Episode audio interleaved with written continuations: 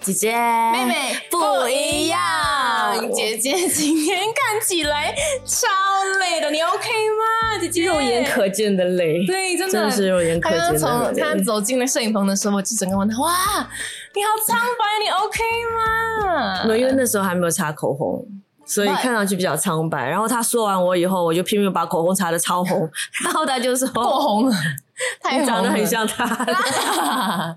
你可以到我们的那个哎 YouTube 去看，到底姐姐刚刚长得像什么？对，长那个口红很红的时候，长得像哪一个娃娃？我们摄影棚里的哪一个娃娃？可以说到，就是诶，工作上是看起来很累哈。我发现到最近呢，也不是发现呢，就是在网上就有流行一个非常有名的这个网络术语、网络词语，叫做“安静辞职”。嗯，呀、q u i e t quitting，相信大家也应该就有听过这个术语啦。大家应该最近都在聊这些吧？，对呀、对所以要？呃你你你，可能有些人也没听过，所以我们解释一下。呀，我们解释一下什么是 quiet quitting。OK，它其实就是你直接翻成中文就安静辞职。嗯，然后基本上呢，就是你并没有真的辞职，可是你所表现出来的一种状态，就好像已经完全放弃这份工作。就比方说，你不愿意去多做你分外的事情，你不愿意加班，你不去做任何没有酬劳的事情，然后你自己对工作的那个热忱也已经不在了，但是又不主动的去辞职，嗯所以你就是怎么讲呢？你会设立非常明确的一个界限，就是在工作跟生活之间，你时间一到，该是我放工的时间，我就绝对不再去想上班的事情。所以你会把这个设立的非常非常的清楚，然后甚至于我觉得最糟糕的是，基本上你已经放弃在这份工作上追求成就感，嗯或者做出成绩，你已经完全放弃了，你也并不期待，对追求卓越的态度没有了，对啊是种很。危安静险的态度辞职了，就是这样的一个状态。啊所以如果我是这种状态的话，我就不会累了。没有啦，我觉得不一样啦。因为我就很好奇，我就问身边的朋友，他们到底有没有类似这样的一些经历，或者是他们现在是否处于这种安静辞职的状态？嗯我朋友就说那我笑哎、他们他们就说，我觉得我每天都在安静辞职哎、他们说反正工作做也做不完，何必做那么迟呢？就跟你刚刚说的那个界限呐、啊，诶、时间一到我就准时放工吧，因为嗯反正工作也做也做不完。就何必呢？对不对？还有这个朋友，他就跟我说到了，诶，嗯，every day I 躺平，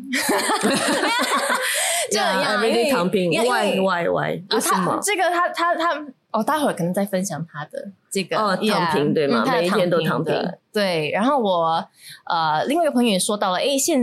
这个现象呢，在他的公司其实很常见，嗯所以导致哦，呃，人力部变得很关切这件事情，他们在注意。嗯然后我的朋友，另外一个朋友也说，我问很多朋友啦，我他们也蛮积极的回答的，我也是有点惊讶，因为他们都在躺平。对，或者是就是可能面对那种压力，或者是嗯现在就在流行这个术语，然后就就说到了，诶，我有些同事不会安静辞职，他们直接丢信辞职，特别是当他们被挖掘的时候，如果同样的工作范围能在别家公司看到更实际的成果，又有高薪。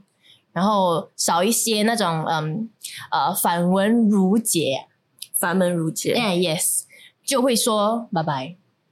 他们就真的会辞掉。其实我会觉得哈，你要么就干脆真的辞职，至少这还代表你对自己是有一个认知，跟你对自己未来要干嘛很清楚，你还有一个积极的、主动的一个态度在那里，你只是要寻求更好的发展。可是你又不要辞职，可是你又在那边好像表现出来的状态有点像完全放弃。我觉得你不只是对你现在这间公司不负责任，你其实对自己人生也不太负责任，嗯，特别是你还很年轻。我我觉得你就是可能，特别是你在一个团队里头一起工作，嗯嗯你会拉下整个团队的这个士气呀、yeah,，correct。对，你一显呢，每个人跟你一起显，然后对这样的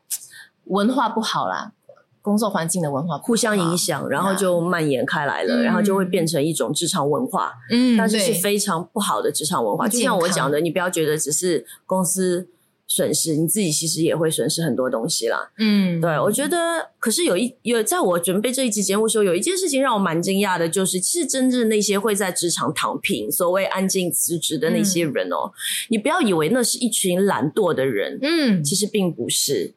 反而是一群曾经非常努力追求卓越的人。哦，受到伤害，就是可能当他努力一段时间，没有得到他以为会得到的成果，然后慢慢的就属于一种放弃的态度。这就讲到很久以前有心理学家做过一个实验啦，他有三组小狗，那第一组的小狗呢，他们就把它放在一个笼子里面，关在一个笼子里面，然后就用很轻微的电击，就是啊电击它们，哦所以它一感到电击，它就会跑。那它是可以，这个门是可以开的，所以它们是可以跑得出去的。那第二组小狗，他们就把那个门锁掉，所以它在那个电击的时候，他们试试试试试试了几次之后都跑不出去，然后他们就没有办法，就会因为这个电击不是那么强烈啦，我在想说应该是啦，所以他们就就忍耐了。嗯，那之后呢，他们就把呃这两组小狗一起放去第三个笼子里面。嗯，其实那个笼子它的门是可以开的，哦，可是那之前逃出去过的那些小狗就会很积极努力的在找找方法，可那个门有点难开，没有那么容易。可是他们会一直去试，因为他们知道是可以逃出去的。所以另外一组逃不出去之前的那组小狗，他们可能电击来了，他们就只是在那边忍受而已，因为他们觉得应该跑不出去的。他们 give up 了，对所以，其实从这个角度来讲，说回到如果那些人曾经在职场上面非常的呃追求啊卓越，然后呃怀有很高的期待，然后也真的努力了，可是几年下来，他们完全没有得到自己觉得应该会得到的那些成果，嗯嗯，成就或者说升职或者加薪，嗯呃，慢慢的就就会变成职场躺平，会变成安静辞职的这种状态。多数人是因为这样，而不是他本来就是一个极其懒惰的人。嗯，我不知道你朋友友属于哪一种？他们，我我知道的朋我的朋友，他们不是天生懒惰的 他们是天生懒懒惰的嘞，他们都是蛮积极的、的的人嘞。但是，但相信就是安静辞职不是一个嗯新的一个现象啊，只是说现在就被套了一个这样的注了吧？越来越多人注关注这样一个状况了，我觉得是呀这样子。如果我问我自己，因为我有没有曾经安静辞职过？我现在回想哈，可能有哎、肯定但是我觉得不不晓得，就是不知道它是属于快长短而已。啊。那可能我觉得每个人都会有那种在工作当中突然之间没有那么有热忱，你知道吗？然后有点累，然后啊有点觉得哎呀，反正好像地球少了我也一样转啊，也不要把自己想太重要啊，对吗？然后我就就我今天就偷懒一下又怎样？基本上慢慢。你就会一定会有过一点点这种心态，可是我觉得他们现在流行的这个是一个常态，就是不是暂时的，是他一直就是每天就重复这样的一种状态，他也没有想要去改变，OK，就比较糟糕。那，那时候我觉得我安静辞职的那种嗯。状态，是因为我发现到我所提供的一些意见啊，或者是想法，都完全都没有被接受。嗯。所以即使我想尽，我就用尽脑汁去想一个东西，嗯。然后哇，很兴奋的把这些想法给提出的时候，呃，上司可能就会哦，嗯，很好啊，但是哒哒哒哒哒哒哒哒，然后他就会觉得说，哦，他的应该可行，我的不不可行，然后我就觉得，哈、那我就花那么多精力去想那些点子干嘛？是你叫我去想，但是我想出来，你一个都不接受，或者是你觉得说，这照这旧的方式去做东西还比较好一点，然后我就会来哈，OK 咯，那 OK 咯，你要什么我就给你什么，我我就是照着你要做的去做了。发现到我那时候是这样啊，但是你在这个过程中，即便上司没有没有采纳你你的意见或者你的一些想法，可是你自己在做的这个过程当中，其实你已经在成长啦。对啦，但是可能可能所以我觉得是怎么嗯看待问题的角度。对，嗯如果如果因为呃上司有上司的立场吧，我会觉得嗯。很多时候，但是如果你把自己所有的付出都只是衡量上司会不会接纳，你就觉得有没有价值，会很辛苦诶、你很容易进入安静辞职的状态。但是我也觉得上司给出的反应也是员工很直接的知道，诶，我有没有在这份工作做出呃适合的、适当的贡献的一个标志啊。他有没有在跟你给你一些建议之后，让你再去想深一步？没有，哦，没有欸，他就直接否定啊，就直接否定。然后你所有的东西，他也没有没有告诉你哪里为什么不行，你要不要再很委，改一下？他会很委婉的跟你说：“哦，谢谢你提出这些想法，但是我们已经想出了这样这样这样这样这样嗯呀。”所以会有点来，嗯，早知嗯那你就跟我说嘛，我就不用浪费那么那么多时间，因为嗯还有东西，还有其他东西必须完成的。嗯呀所以诶，为什么会有这种安静辞职的现象？呃，我朋友就说到了，诶，可能是上司领导问题，他觉得说，诶，他们应该更呃，应该上司应该更有同理心。他发现到，当有些部门的上司有花时间和下属建立关系的时候呢，嗯员工们其实会更加的积极。可能是上司可能是其中一个原因。呀没有给予适当的认可呀，然后觉得说，诶，很很 low morale 这样啊。嗯哦，我听说过有有一个朋友，他就说到了他的上司其实是说他说到嗯哦你是很容易可以被取代的，就直接把他们的信心给垮了那种。所以你的朋友觉得自己不容易被取代。那我朋友觉得反正我很容易都可以被取代啊，因为上司讲说你是可以被取代的，你不是无可取代的。可是我可以这个东西，我觉得每个人都不是无可取代的，特别在职场上，哪怕是你的老板本身，公司也分分钟可以找一个比他更有能力的人来取代他。可是，既然你走去哪一个工作环境、哪一间公司、哪一个机构，你都是会很容易被取代的。嗯那你要怎么办？你这一生要怎么办呢？你就保持这样一种态度嘛，你明白我意思吗？嗯我觉得这样的一个想法，这是一个事实。可是这个事实不代表你可以用这样的一个态度去面对你自己的人生。啊，对你今天问我，我也会觉得我时时刻刻、分分钟钟非常容易就被人取代。上帝用谁不行？嗯可是是不是这样，我就觉得哦，那我什么都别做，反正反正有人可以代替我。可是我还在这个位置上，我就应该做到我该做的东西啊。嗯对，可是当有一天有人来代替你的时候，你也欣然接受啊，你觉得这是很正常的。嗯我觉得是这样子啦，所以你不可以期待说，哦，我一定要去到一个地方，觉得我是无可取代的，没有我会不行的，我才要努力工作，我才要认真工作。我觉得很难啦，你这样子，你越是这种想法，你越容易被取代。哦我真的这么觉得。嗯，所以安静辞职不应该是一个诶你造反，向公司或者上司不满而做出那种造反的一一个。我觉得如果你真的对你的的公司很不满意，对上司很不满意，这个我们之前有一集我们聊过关于什么时候该辞职，要不要跳槽这个问题。所以如果你没有听过的话，可以回去听那一集，那里面教大家的一些衡量的标准之后，你做出的结论真的会觉得是这个环境的问题，也就是说所谓的同事、上司。呃，公司然后妨碍了你的个人发展的话，那我觉得你就不要安静辞职，就请你直接直接辞职辞。职，对，然后也把你的这个位位置留给真正对这份工作有热忱的人，对这份工作有诚意的人，想要追求卓越的人。嗯我是这样觉得啦，嗯因为我真的觉得你你这样对你自己人生不太负责任。嗯那我觉得另外一个理由，你刚才讲的是一个外在的因素造成的一个借口吧，我会觉得、嗯我比较直接哦。嗯可以是理由，可以。另外一个理由，我觉得是，嗯，就是他在，你知道，我们每一个人自己的经历哦，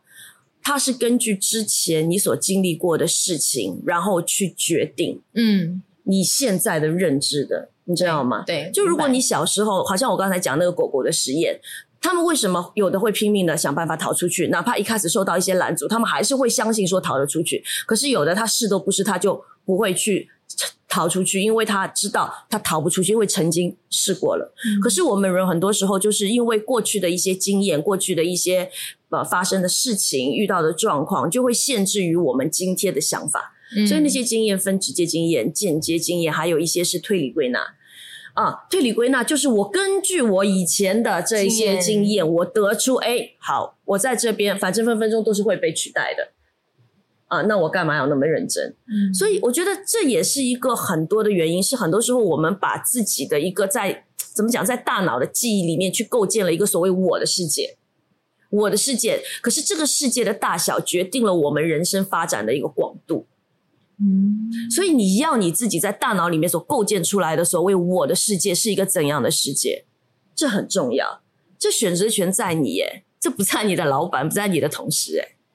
真的。所以归根结底，我会觉得，呃，如果你想要跳脱你头脑里面的条条框框的话，当遇到很多状况的时候，你可以问自己三个问题。嗯嗯，第一个问题就是我这个想法是怎么来的？嗯就好像你的同事会觉你的、你的、你的朋友嗯会觉得说，反正谁都可以取代我。，Yeah，OK，你这个想法是怎么来的？你为什么会得到这样的一个想法？好好的去认清楚、分析，然后问了这个问题之后，第二个问题就是这个想法对你有什么帮助？问自己一下，我我一直这样想，其实它对我的帮助是什么呢？好，如果你得出了一个结论了之后，你已经很清楚是有还是没有帮助，对不对？那接下来你就跟告诉自己，我不要顾虑金钱、顾虑时间、顾虑我的学历够不够高。如果这些东西暂且我都不顾虑，顾虑我真的累了。顾虑，顾虑 如果暂且我都不顾虑的话，嗯我真心想要的到底是什么？问清楚你自己这个问题。问了这三个问题之后，做个决定。嗯。嗯，我觉得过去没办法改变了，你所经历过的不开心或者一些失败的经历没有办法改变，但是我们可以通过自己觉察到自己的一个思维模式，嗯。一个惯性的方法，它是正确还是不正确，来改变未来。未来是可以改变的，嗯。因为有有人说嘛，今天你的状态是三年前的你做的决定，三年前的你，你的想法、你的选择决定了你今天在哪里，在做什么，你的成就到哪里。那所以说，如果你现在从思维上面带来一个新的方向去改变的话，你对于未来的行动的选择，对于未来行动的一个决策，你就会改变你未来的方向跟道路啊。所以可能三年后、五年后会是怎么样的你，由现在的你决定。嗯，其实我会再问，诶，到所以讲到来安静辞职，到底是谁的错，或者是到底是谁惹的祸？我觉得？我觉得很难去挑啊，因为 你要说是上司害的，也也不完全。你要说，诶，是我自己的一个很懒惰态。如果你真的可以挑到那里的话，诶，你可以自己做出一些改变是好的。嗯嗯但是，与其说，诶，到底是谁惹的祸？如果说可以在起码在我能够控制的范围里头，做出一些对工作态度啊，或者是对自己工作道德的一些正确的反应的话，我觉得可以改变自己，我就改变自己。如果我已经试着跟上司沟通，诶，呃，说出一下，诶，我对工作的一份期望啊，或者是我能够在工作成长啊等等这样的一些期望的话呢，我已经跟他说，但是他听了，他诶。可能在当时无法做出很实际的一些改变的话呢，诶，把起码我已经做出那一那个那个那个那个举动，嗯，我试着去改变，但是如果真的是不能的话，起码我做。然后如果我真的，好像你刚刚说的哦，该辞职的话，对那就辞吧。对，因为我真的会觉得，你不要呃，因为一些反复的这些不好的经验，变成你自己一种思维的惯性，跟一种你觉得已经是你这一生可能都会是这种没有办法突破的一种态度。我觉得其实很辛苦，因为我们有聊过嘛，每个人工作时间其实非常长，嗯所以如果你每一天的工作状态都是这样的话，其实非常的辛苦。嗯，对另外，我也觉得所谓的态度决定高度，嗯，对啊我们也需要成为好管家嘛。呀，嗯，这一点我觉得是大家应该要互相去提醒的一个一个一个问题。然后，你如果这份工作你真的是会觉得没有热忱，可能问问自己为什么，能不能在原本同样的工作流程当中找到一些新鲜的乐趣。嗯这个东西我没有办法具体跟你说怎么去做，可能你原本的方式是这样，你选另外一个方式，自己做一些 research，或者看看你的公司有没有跟你不一样、比较积极、开心的、有上进心的同事。那吃个午餐，聊个天，问他一下，哎，为什么你每天工作这么开心啊？你不觉得这间公司文化让人很没有想要去进步吗？那很有那你听一下他说什么。嗯，对，或者有的时候跟刚刚入职场的年轻人聊一聊，看看他们的那种新鲜的那种对于工作的热忱，可能也会影响到你啦。嗯我觉得在职场上累是很正常的一件事情，嗯大家都会累，一定的。嗯嗯，只是你有了这种倦怠感之后呢，你要小心，它只是一个暂时的，还是是一个已经影响到你整个人的思维模式。嗯因为回到刚才那三个问题哦，就他对你的帮助到底在哪里？嗯，呀我觉得刚刚我们说到就是安静辞职，它可能就是反映出的行为，就是可能哦，你很准时下班啊，或者是你和呃工作以外的事情划很呃工作和工作划很很清楚的划生活啊嗯划界限。对，我觉得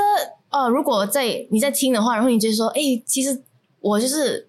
那么准时的上下班，我真的有和工作划很清的界限呢。我觉得这种行为不代表不未必代表你真的有安静辞职，因为我觉得，嗯，这些行为以外呢，安静辞职就是我们说到了，其实它是一个更深的一个态度。因因为我在想说，因为我有身边有些朋友，他们其实已经有小孩了。嗯然后他们真的是不可以哈，嗯，OT，他们真的不可以加班，因为他们需要回家快点去顾小孩，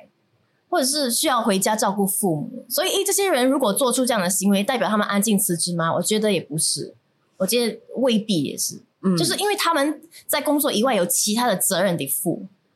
不是，我觉得当然不是，那个不算安静辞职，嗯这两个概念。呀我反而会觉得，真正安静辞职那些状态的人，他会觉得说，他会把上班跟下班分得很清楚。那我也很想要知道，他上班的时间真的有在做上班该做的事吗？嗯你明白吗？嗯，因为你如果已经是这种安静辞职那种状态，其实你分分钟都可以有好多东西让你在上班的时间，比方说九点到六点的那一段时间，你真的是有在尽责吗？你所谓要嗯 work life balance，OK，、六点以后九点之前嗯是你的 life，、你不要去碰工作的东西。那是不是九点到六点之间，除了 lunch time 那一个小时，你真的都是在做跟工作有关的呢？你的思想、你的想法、你的时间真的有花在认真做吗？其实如果有的话，你其实也不太需要加太多班。Yeah 我真的这么觉得。所以大家就诚实的面对自己，然后找一下理由，问一下问题，你就大概会明白，然后想一想未来到底要怎么走，嗯到底想干嘛，因为？人生三分之一都是花在工作上，是很长的一段时间呢。嗯，呀，如果一直那么有点懒散啊，或者是很累很闲，也是很辛苦。其实你不会快乐、欸，你的这个想法不会让你觉得变得，不会让你变得更快乐，也不会让你除了不会有成就以外，你想得到什么？这就是我的问题。哎、其实我也在想、哎，虽然是说安静辞职，很多是跟呃职场上有关的，这个这个这个术语是跟职场有关的，嗯但是如果它可以 spill over to 其他东西，比方说，就在感情上安静辞职，就是我已经不爱你了，可是我还要跟你困在这段婚姻里啊、面。呀呀就那你的那个 balance 怎么怎么是什么？就我的 me time，对对对，跟要跟你在一起的 time，我分得很清楚。啊 这是我的 me time，你不要来烦我，是这样吗？如果他是一个态度的话，就不，我觉得不只是限于在工作上啊，也就是说，你这样的一种思维模式跟工作上面的态度，可能会慢慢的影响到你自己的个人生活。让你对很多东西的看法跟认知都会慢慢变得比较消极倦怠。嗯嗯，这你会快乐吗？OK，你自己想喽。今天比较，你说让我们去想一想啊，这个话是题想一下啦，因为我们也没什么办法有有有有一个很明确的结论。呀。但大家现在都在聊，我只是跟妹妹一起，我们聊一下我们自己对这个问题的看法。你可以不同意没有关系你也可以有你自己的见解，对。但是重要的是可以去思考一下。嗯，是的，看看自己在职场上是不是真的也是有一点安静辞职那种现象。对，OK，好啦，这一集就聊到这里啦，我们下期再见，拜拜。